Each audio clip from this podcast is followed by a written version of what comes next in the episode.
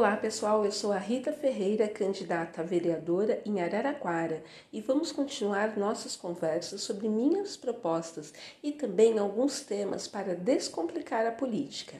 Esse é o podcast Rita Ferreira 13321, candidata a vereadora.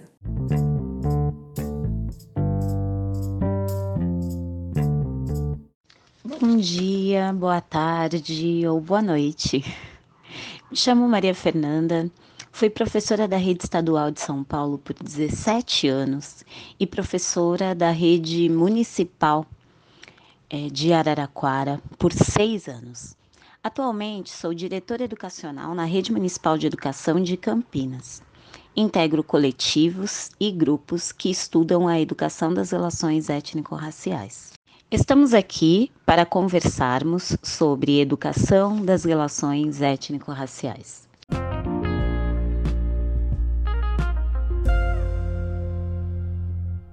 Estamos aqui para falarmos sobre educação das relações étnico-raciais. Mas esse nome comprido podemos entender como valorizar a cultura negra na educação. Esta valorização da história, da literatura, ou seja, de todos os aspectos da cultura negra na educação, passou a ser obrigatório a partir da Lei 10.639 de 2003. Maria Fernanda, você pode nos falar um pouco da lei e fazer um balanço da sua aplicação no dia a dia das escolas? Importante lembrarmos que a Lei 10.639 de 2003 alterou a Lei de Diretrizes e Bases da Educação Nacional, instituindo a obrigatoriedade do ensino e da história africana e afro-brasileira. É preciso entender que, embora essa seja uma política curricular que incide diretamente na população negra, ela deve ser praticada para e por todos os brasileiros e suas diferentes raízes, sem que haja uma cultura preponderante.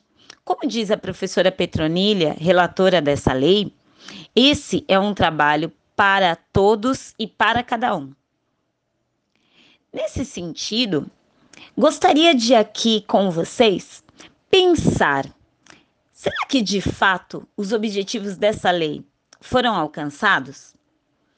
Meu entendimento, e até é, considerando pesquisas que tratam é, dessa temática, os objetivos eles foram alcançados sim em parte.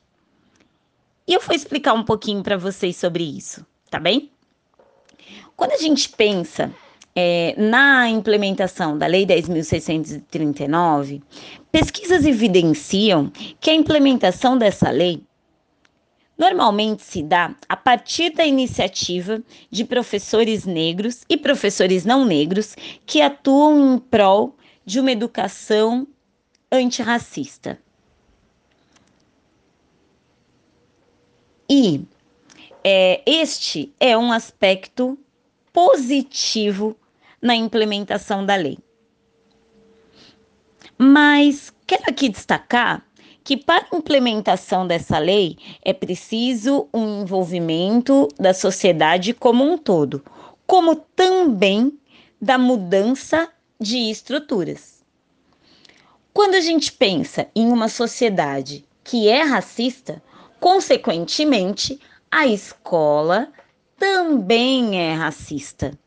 E o enfrentamento deste racismo não pode ficar apenas a cargo de professores negros, envolvidos com uma militância, preocupados com essa temática e de professores não negros que atuam em prol de uma educação antirracista.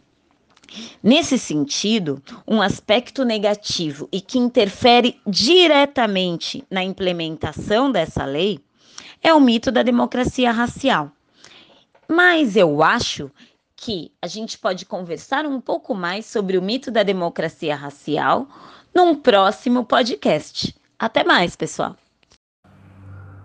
Exatamente, Maria Fernanda. É necessário entendermos a importância não apenas de combatermos o racismo, mas se colocar contra o racismo.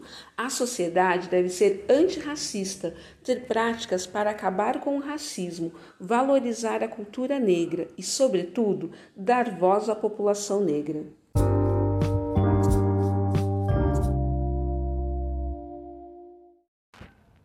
Quer saber mais sobre minha trajetória, minhas propostas?